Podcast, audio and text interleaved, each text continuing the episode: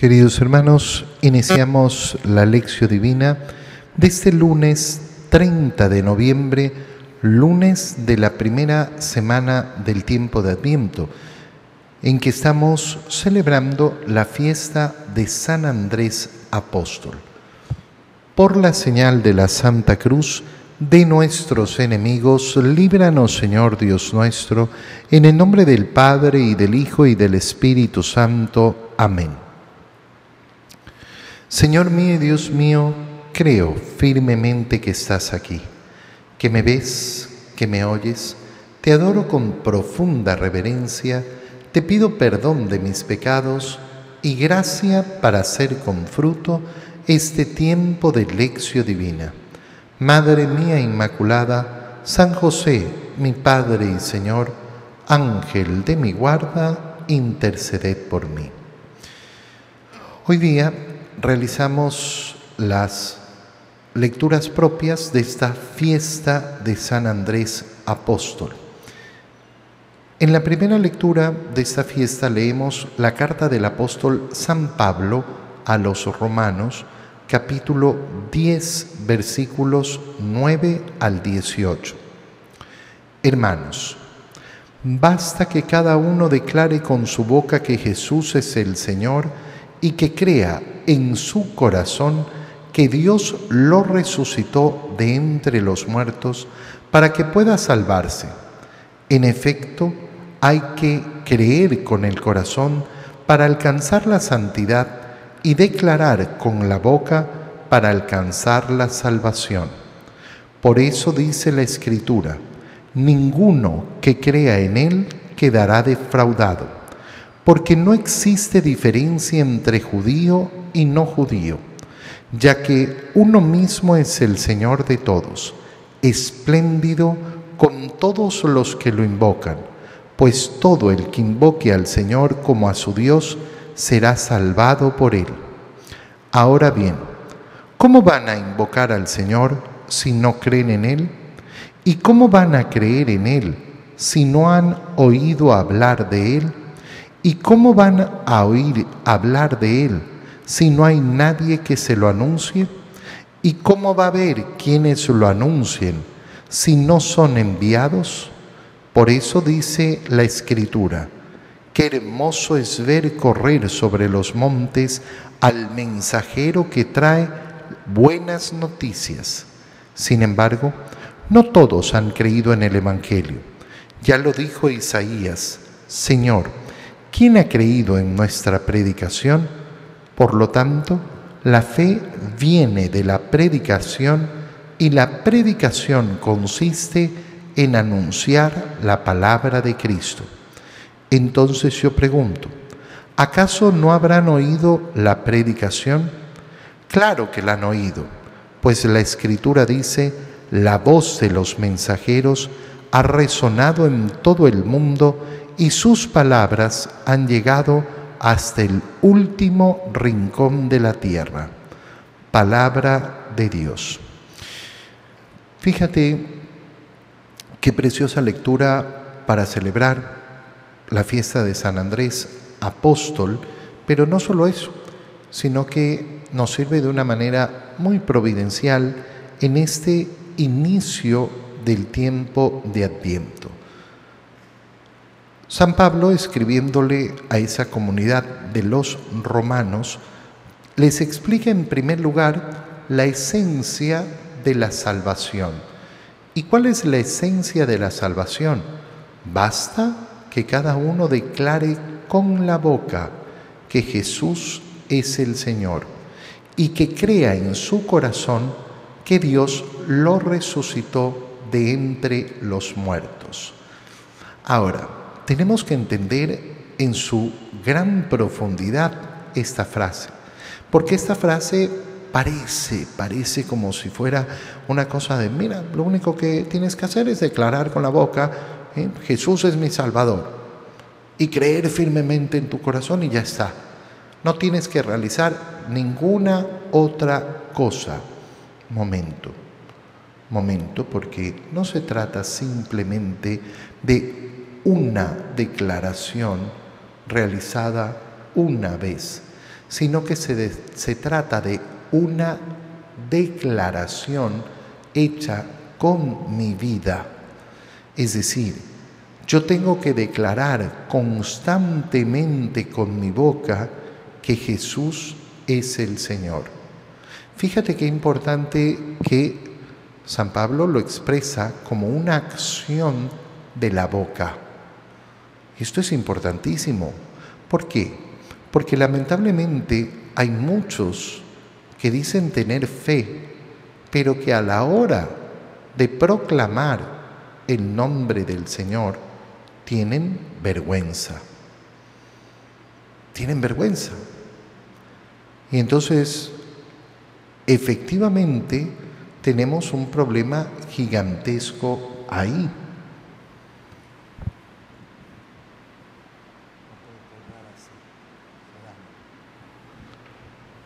Tenemos un problema gigantesco por tener efectivamente esa cobardía de proclamar, esa cobardía de proclamar el nombre del Señor cuando nos enfrentamos a las situaciones del mundo. Pero además, la segunda parte de esta declaración de San Pablo es creer en el corazón que Dios lo resucitó de entre los muertos. Creer efectivamente en la resurrección del Señor. Pero ¿qué significa creer en la resurrección del Señor?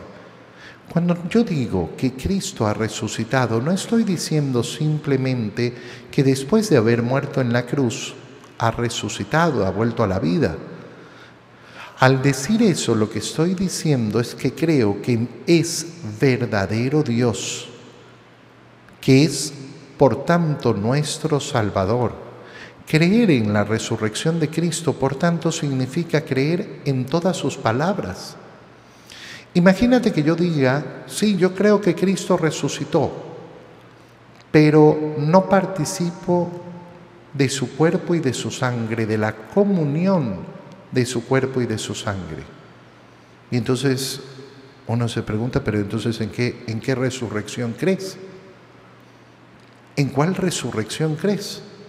Porque el Señor nos ha explicado con claridad que para participar de esa vida que Él ofrece, de esa victoria sobre la muerte, nos va a entregar su propio cuerpo y su propia sangre.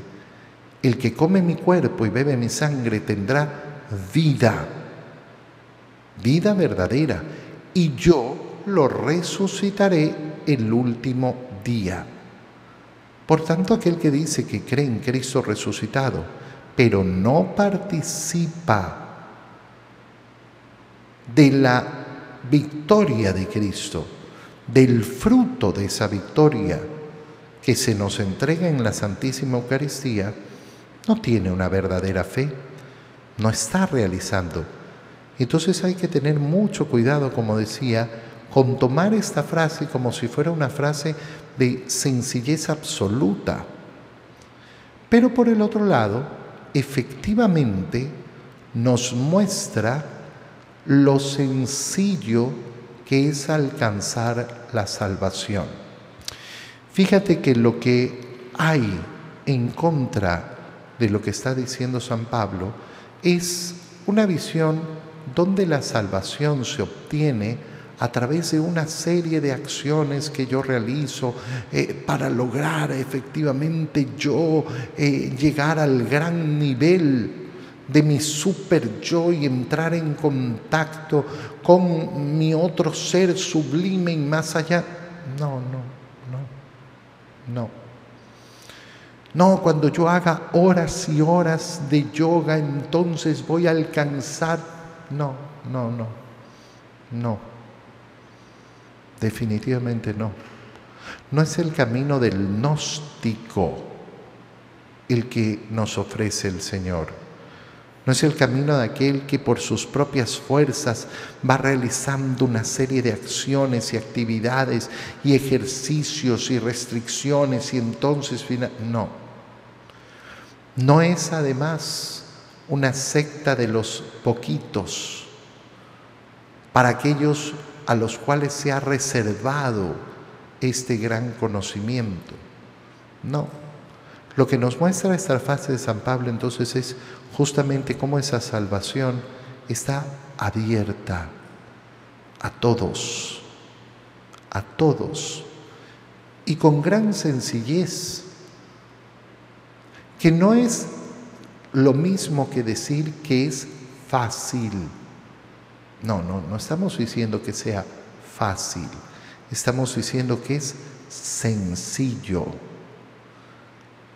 Es sencilla la salvación que nos ofrece el Señor. Sí, por supuesto. Lo único que tenemos que hacer es creer en Él. Pero creer en Él, como ya lo he explicado, no es simplemente llenarse la boca de palabras. Esa no es la acción de la fe. Ninguno que crea en Él quedará defraudado.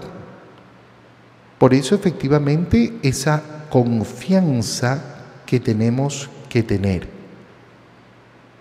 Y San Pablo comienza a explicar que no existe diferencia entre el judío y no judío, ya que uno mismo es Señor de todos, espléndido con todos los que lo invocan. Todo el que invoque al Señor como a su Dios será salvado por él. Fíjate cómo San Pablo elimina todo sectarismo, todo racismo. No, esta es la religión de algunos, no. Es la religión católica, universal, para todos. Y sirve para toda cultura, para todo pueblo, para toda nación, para todo modo de pensar. La salvación verdaderamente está abierta a todos. Pero ahora plantea el problema San Pablo. ¿Cómo van a invocar al Señor si no creen en Él? ¿Y cómo van a creer en Él si no han oído hablar de Él? ¿Y cómo van a oír hablar de Él si no hay nadie que lo anuncie? ¿Y cómo va a haber quienes lo anuncien si no son enviados? Qué hermoso es ver correr en los montes al mensajero que trae las buenas noticias.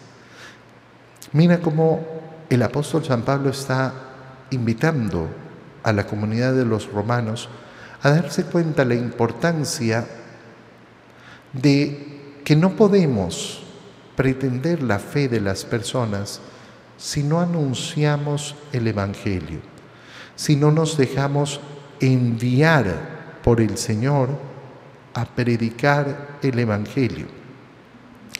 Lógicamente esta lectura está pensada para reflexionar sobre la importancia de esa predicación de los apóstoles. Recuerda que estamos celebrando a San Andrés Apóstol y recuerda también que nosotros tenemos una fe apostólica. ¿Y por qué se llama fe apostólica? Porque se basa en el testimonio de los apóstoles. Gracias al testimonio de los apóstoles, nosotros hemos recibido efectivamente el anuncio del Evangelio. No hemos recibido las palabras directamente de nuestro Señor. No, nuestro Señor escogió a sus apóstoles para que sean ellos los que repliquen. Y esa es eh, la eh, la idea de la salvación, ese es eh, el mensaje de la salvación que hemos recibido. Pero lógicamente eso nos hace reflexionar también sobre este tiempo en el cual estamos viviendo. Hemos entrado al tiempo de Adviento, tiempo en el cual tenemos que hacer una profunda reflexión sobre cómo vivo yo mi esperanza? Fíjate bien, esta es la gran pregunta del tiempo de Adviento. ¿Cómo estoy viviendo yo mi esperanza? Y bueno, la esperanza para ser vivida efectivamente como se debe, tiene que ser una esperanza que se anuncia, La esperanza escondida no es una verdadera esperanza, porque la esperanza verdadera es una esperanza dichosa. Y no hay dicha, no hay alegría verdadera si uno no la comparte. Las alegrías que uno se quiere guardar para sí mismo, al final resultan no siendo verdaderas alegrías, porque no hay alegría más grande que aquella que se comparte. Qué bonito es compartir verdaderamente lo que a mi corazón lo llena de alegría. Pues bien, nosotros tenemos que reflexionar entonces sobre nuestra esperanza y sobre la necesidad de predicar el Evangelio.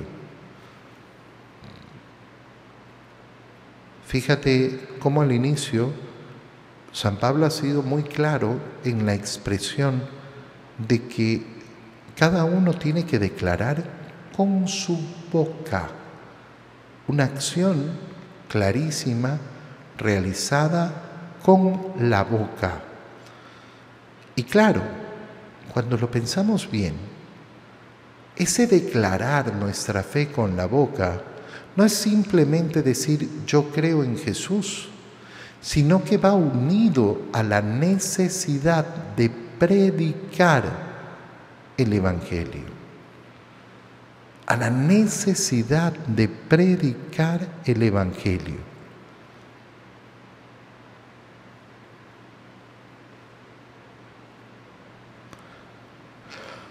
¿Qué pasa cuando una persona no asume este compromiso? Es que no ha oído la predicación, no la ha aceptado o no ha querido. San Pablo termina preguntándose, ¿acaso no habrán oído la predicación? Pero contesta, claro que la han oído la escritura lo dice, la voz de los mensajeros han resonado en todo el mundo y sus palabras han llegado hasta el último rincón de la tierra. Entonces, ¿qué es lo que sucede? ¿Por qué hay tantos católicos con vergüenza de decir públicamente su fe? ¿Por qué hay tantos católicos que no asumen la necesidad de predicar el Evangelio.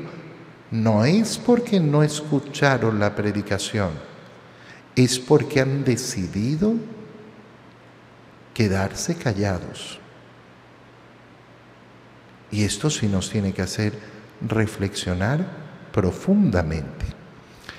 En la lectura del Evangelio de hoy, leemos el Evangelio de San Mateo, capítulo 4, versículos 18 al 22. Una vez que Jesús caminaba por la ribera del mar de Galilea, vio a dos hermanos, Simón, llamado después Pedro, y Andrés, los cuales estaban echando las redes al mar, porque eran pescadores. Jesús les dijo, síganme y yo los haré pescadores de hombres. Ellos inmediatamente dejaron las redes y lo siguieron. Pasando más adelante, vio a otros dos hermanos, Santiago y Juan, hijos de Zebedeo, que estaban con su padre en la barca, remendando las redes, y los llamó también. Ellos, dejando enseguida la barca, y a su padre lo siguieron.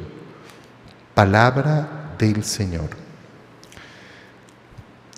Lógicamente en este día de la fiesta de San Andrés leemos este Evangelio precioso, donde encontramos ese último llamado a seguirlo que les hace el Señor a estos que fueron sus primeros discípulos.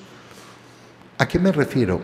Nosotros podemos pensar, leyendo el Evangelio de San Mateo, que el Señor, la primera vez que vio a estos, a Simón, a Andrés, a Santiago, a Juan, Los llamó y ellos vinieron inmediatamente dejando todo votado.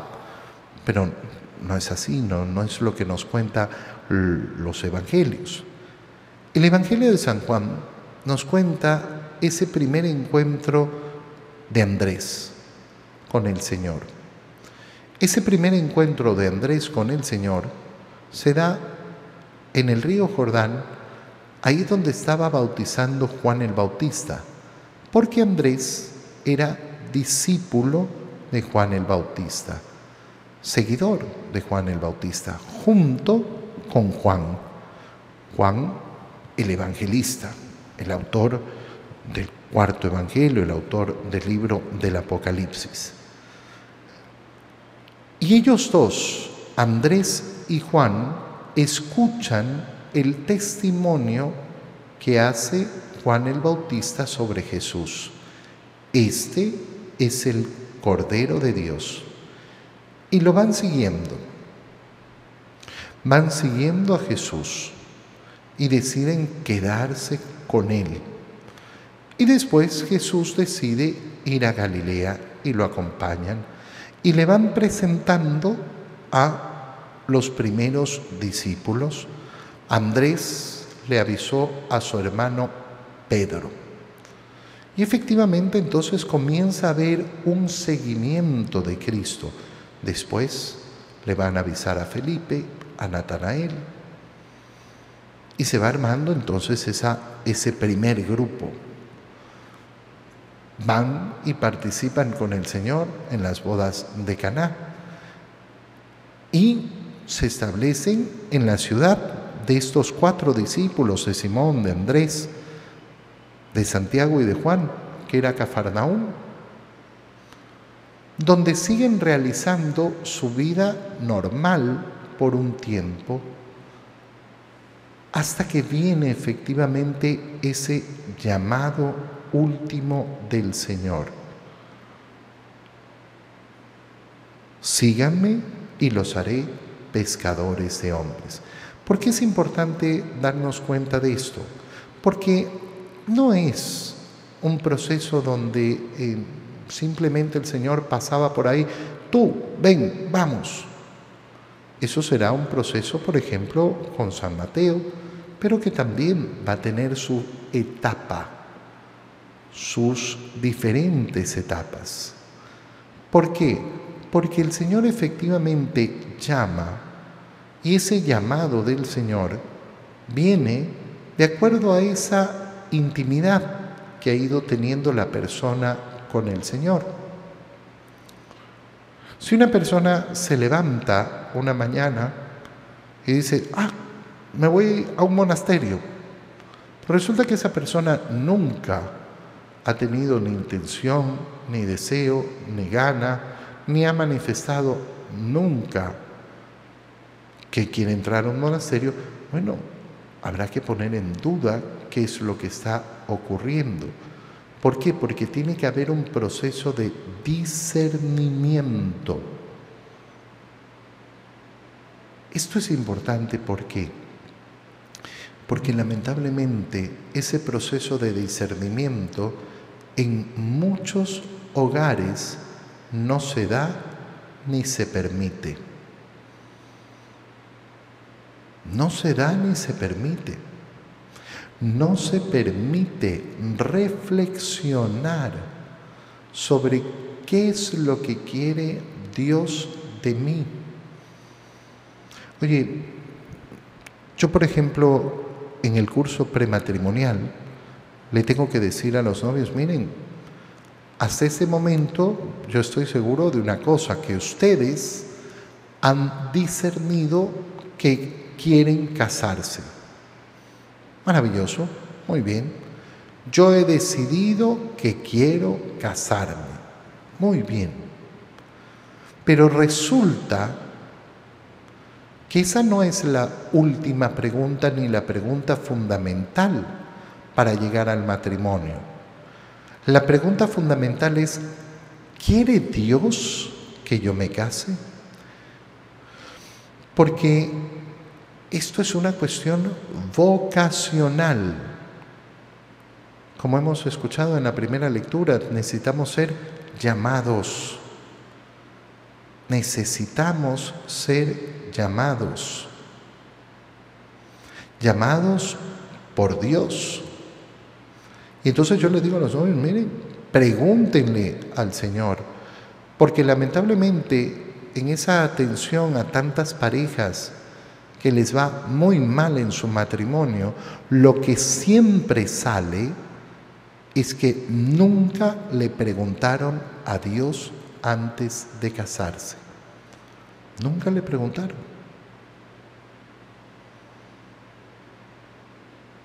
Y entonces era solo mi deseo, mi enamoramiento, mis ganas, mi amor. Pero ¿y dónde estaba el llamado de Dios? ¿Dónde estaba ese querer hacer la voluntad de Dios? Hay personas que creen que si yo deseo algo bueno, entonces necesariamente esa es la voluntad de Dios. Eso no es así. No es así. Hay que conocer cuál es la voluntad de Dios en mi vida. Y para eso yo tengo que tener esa relación con el Señor. Bueno, en muchos hogares, lo vuelvo a repetir, los procesos de discernimiento no existen. ¿Por qué? Porque en verdad la familia nunca busca conocer la voluntad de Dios. Nunca buscan hacer la voluntad de Dios. Entonces, tenemos lógicamente que preguntarnos y preguntarnos con profundidad.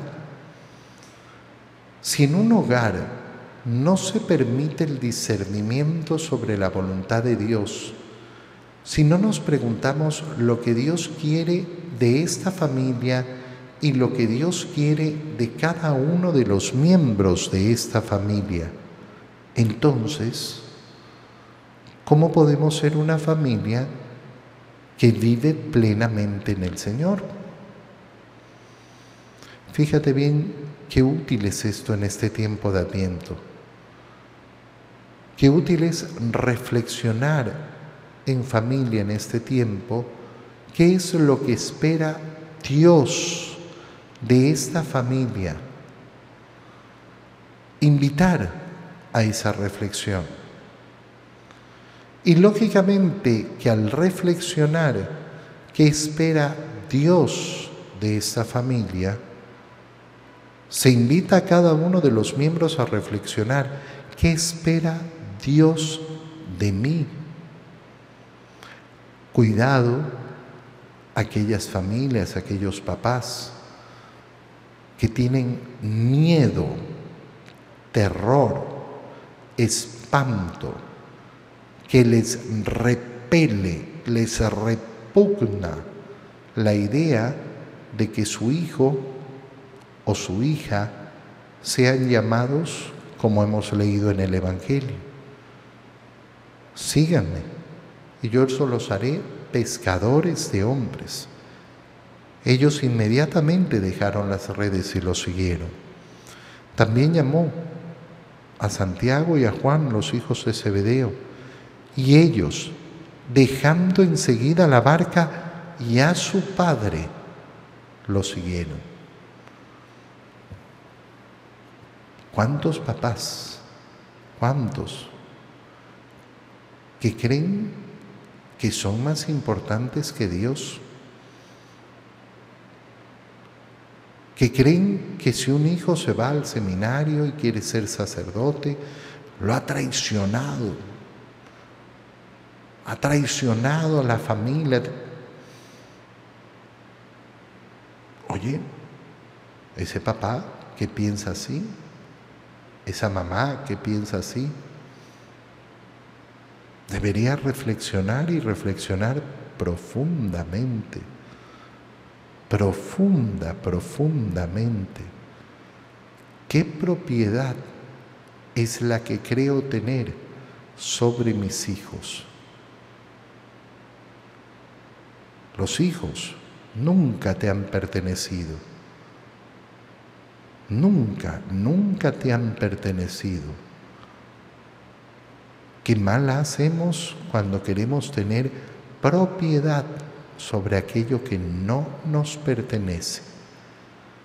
Te doy gracias, Dios mío, por los buenos propósitos, afectos e inspiraciones que me has comunicado en este tiempo de lección divina. Madre mía Inmaculada, San José, mi Padre y Señor, Ángel de mi guarda, interceded por mí. María, Madre de la Iglesia, ruega por nosotros. Queridos hermanos, que tengan todos un feliz día.